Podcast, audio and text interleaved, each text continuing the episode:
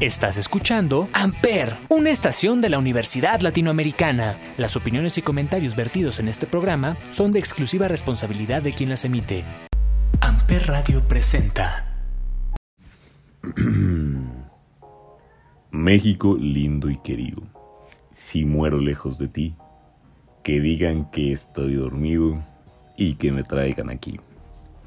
¿Cómo están? Yo la verdad estoy muy contento, estoy muy feliz por todo lo que pasó este fin de semana y con todo el respeto que pueda llegar a merecer. La verdad es que me sentí más mexicano este fin de semana que un 15 de septiembre. Y creo que no fui el único. Posiblemente creo que la mayoría de personas se sintieron así porque desde el viernes en el Autódromo Hermanos Rodríguez las tribunas se pintaron de verde, blanco y rojo.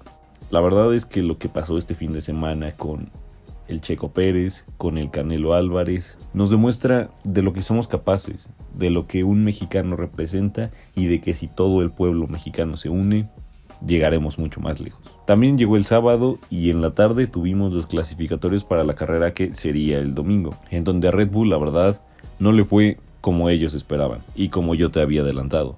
Quedaron atrás de los dos pilotos de Mercedes pero llegó el domingo, llegó el día de la carrera y el ambiente la verdad era increíble. Podíamos ver toda la tribuna disfrutando y obviamente apoyando al checo porque era una carrera muy especial. Fuera de todo lo que se estaba jugando, el venir a México, el representar a México y a una de las empresas como los Red Bull, top 3 ahorita en la Fórmula 1, era impresionante. Se sentía la emoción de toda la gente que estaba apoyando e incluso la gente que no le interesaba tanto estaba ahí apoyando. Que aquí quiero hacer un paréntesis porque la verdad no entiendo a toda la gente que se enoja cuando una persona apoya, en este caso, al checo, aunque no fuera un fanático número uno de la Fórmula 1. Que te empiezan a decir que pues nunca te había gustado y ahora te encanta, que te empiezan a sacar cosas de preguntas sobre el año 2005 de la Fórmula 1 en la carrera de Bélgica. No entiendo, no entiendo por qué empiezan a sacar esos comentarios. Tú cállate, deja que apoyen.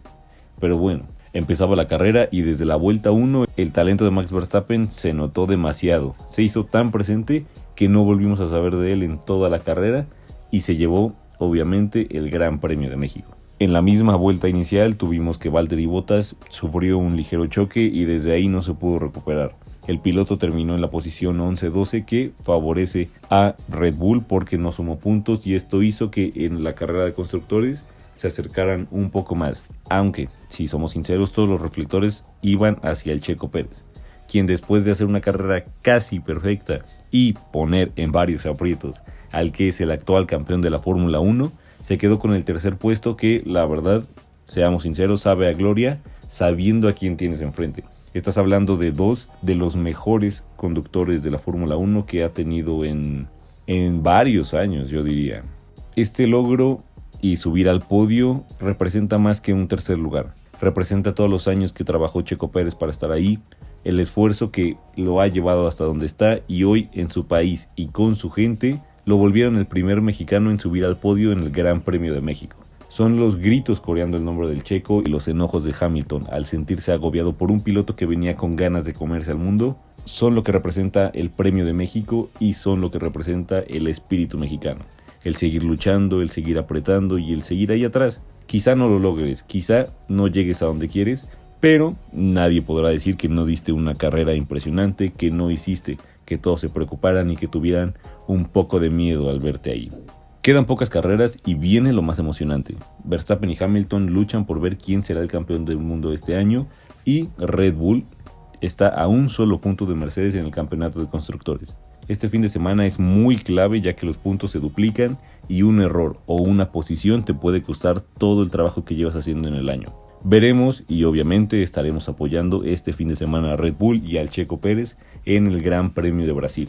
El horario de esta carrera es a las 6 de la tarde, hora de la Ciudad de México, así que no te lo puedes perder. Es muy complicado en México ver la Fórmula 1 porque no es que lo pasen en televisión abierta como lo era hace unos años, pero siempre encontraremos la manera y siempre estaremos ahí apoyando obviamente al gran Checo Pérez.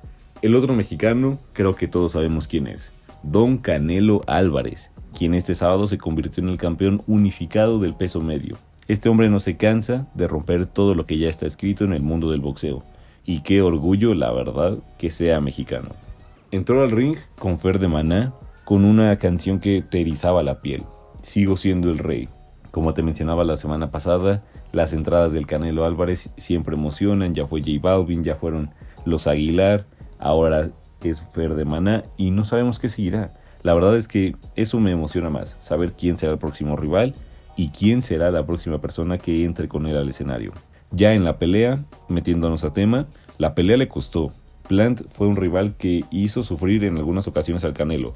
No porque fuera un rival muy bueno porque conectara muchos golpes, simplemente lo trabajó, lo trató, quería que se cansara para poder llegar a ser un poco más complicada la situación, pero el Canelo se mantuvo firme.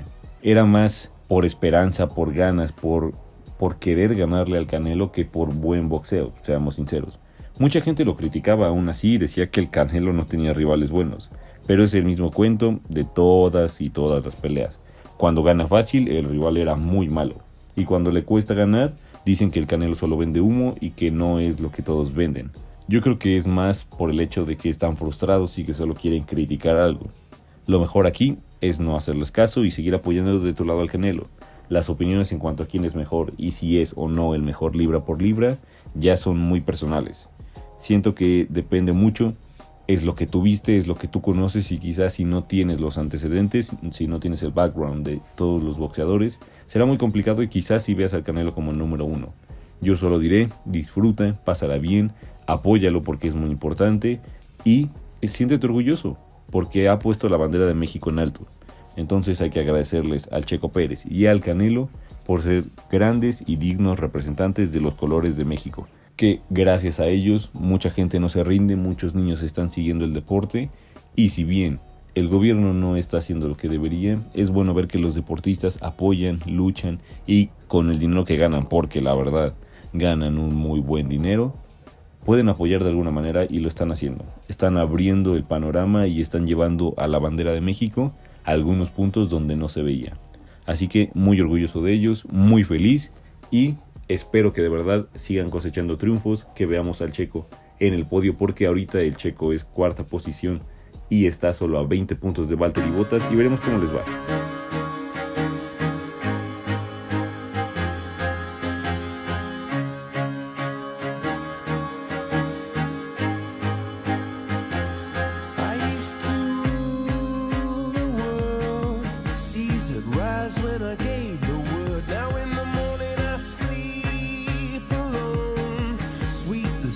side.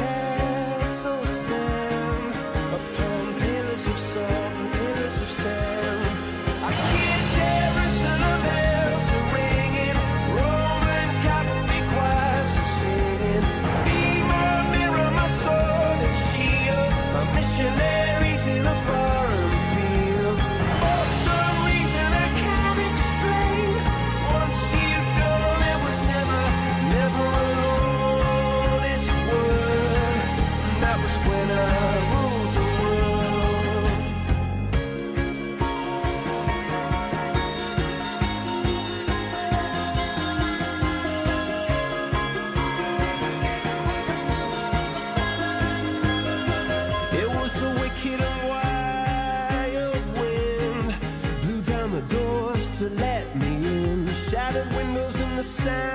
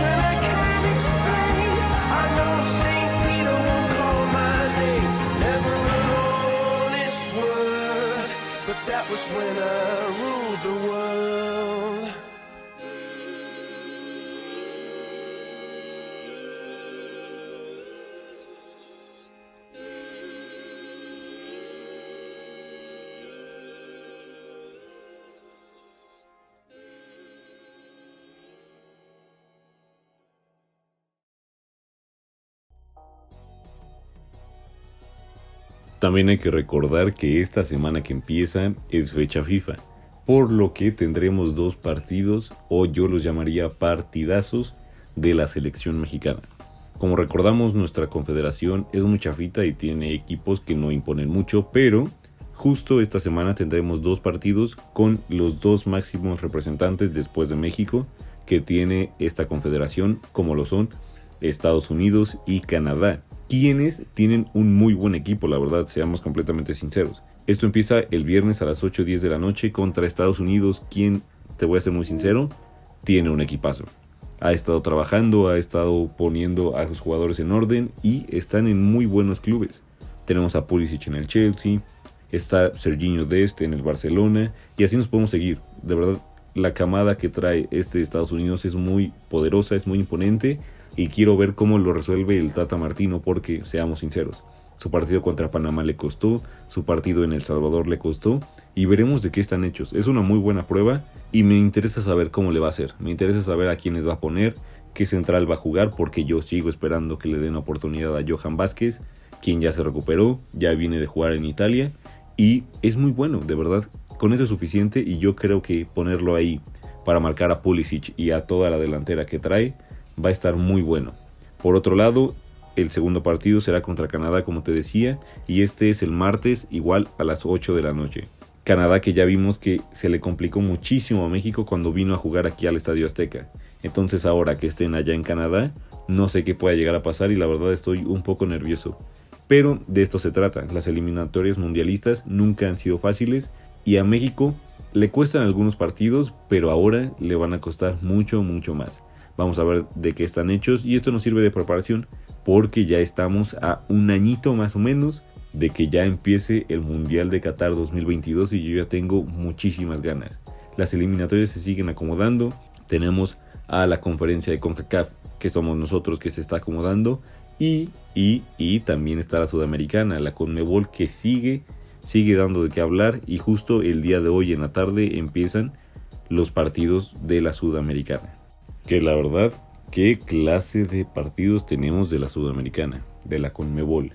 Empezamos el día de hoy a las seis y media. Tenemos un partido que es Brasil-Colombia, por todo lo que implica, por los jugadores que hay. Creo que va a ser un muy buen partido y Brasil que sigue imponiendo leyes, que sigue poniéndose fuerte, veremos de qué está hecho y veremos qué tal le va contra la selección colombiana.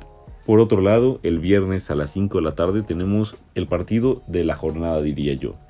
El argentino-Uruguay. Uruguay que viene pisando fuerte, que sigue teniendo que apretar porque se está quedando atrás en los puestos para entrar al Mundial. Entonces veremos de qué están hechos. Argentina que llevó a Messi y eso fue todo un desastre porque Messi lleva dos o tres jornadas sin jugar en el París, pero fue convocado para la selección argentina. Entonces veremos si entra, si no entra, si solo fue apoyo moral o si es cierto lo que todos dicen y ya no quiere jugar con el París y está fingiendo su lesión para ya no jugar.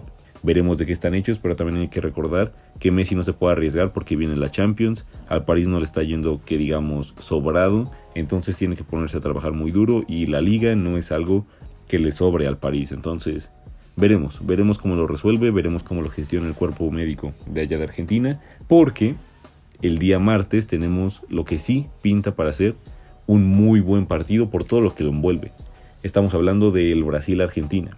Como recordamos, hace unos meses Argentina fue campeón de la Copa América en casa de Brasil contra Brasil. Después, en las eliminatorias para el Mundial, tuvimos un partido que no se pudo jugar por protocolos COVID de Argentina. Esto de que llevaron a jugadores de Inglaterra que no podían haber llevado, pero que les avisaron el mismo día, y luego jugadores que no sabían qué pasaba, Messi salió a hablar, después salió Neymar, se hizo todo un rollo. Parece que este partido no tendrá ningún problema, se llevará a cabo y veremos, veremos cómo les va porque tengo mucha curiosidad. Y también veremos si Messi y Neymar están en el campo. Neymar seguramente sí porque no tiene ningún tipo de problema, pero te decía, Messi es una incógnita, ojalá pueda jugar porque siempre es un deleite verlo jugar, pero si esto implica verlo jugar 10 minutos y no verlo jugar 3 semanas más, la verdad es que no lo veo, no lo veo una buena decisión. Así que veremos de qué están hechos y veremos qué pasa. Pero estos partidos se antojan, se ve que son muy buenos. Y bueno, creo que esto es lo más importante del fin de semana. Recuerda apoyar a los mexicanos, siempre es muy importante, mandarle buenas vibras y estar ahí atento por todo lo que pueda llegar a pasar. Esperemos de verdad que sean puras cosas buenas y que dejen más en alto el nombre de México. Yo me despido, como siempre, Gerson Brito de este lado. Un gusto tenerte por acá escuchando Analista de Sofá y nos veremos la siguiente semana. No te pierdas, como siempre, todo lo que Amper tiene para mostrarte porque hay programas nuevos y después de ver Analista de Sofá puedes pasarte para ver todo lo que hay y seguro habrá otro programa que digas, bueno, lo quiero ver. Así que te dejo un gusto, me despido y nos vemos la siguiente semana. Adiós.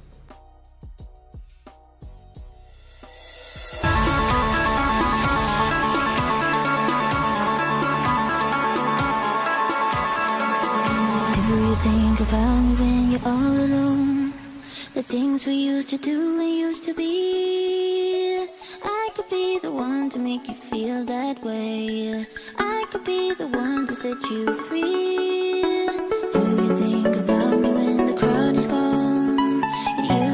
So easy,